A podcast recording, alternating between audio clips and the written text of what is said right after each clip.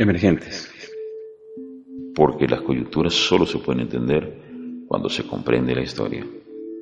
El transporte colectivo privado en Mérida ha decidido pararse. La razón, el incendio premeditado de una unidad de transporte colectivo privado. Quizás estamos siendo testigos de un intento por acelerar la ira de los usuarios, de los ciudadanos. Pero veamos los antecedentes.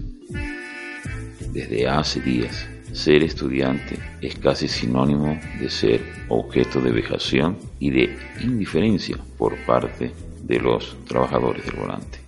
No son todos, pero son una importante mayoría. Los dueños de los vehículos, de las unidades de transporte, han decidido administrar sus recursos.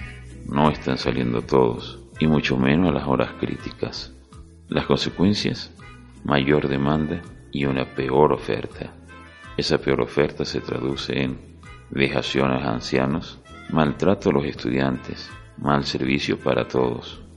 Cuesta creer que hace apenas días una joven perdiera la vida por tratar de tener acceso a un transporte colectivo privado, porque definitivamente los estudiantes son ahora objeto de exclusión.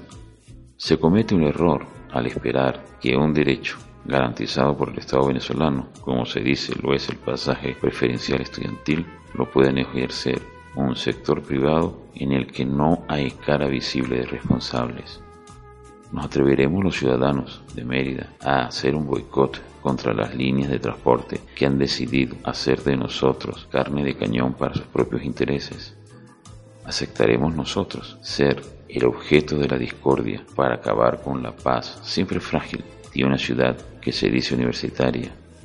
Una ciudad universitaria regentada por un alcalde que no hace respetar la ley y que prefiere, opta por ponerse del lado del sector de transporte colectivo privado antes que apoyar a sus ciudadanos de a pie? Estas son las preguntas que emergen. Hasta la próxima semana.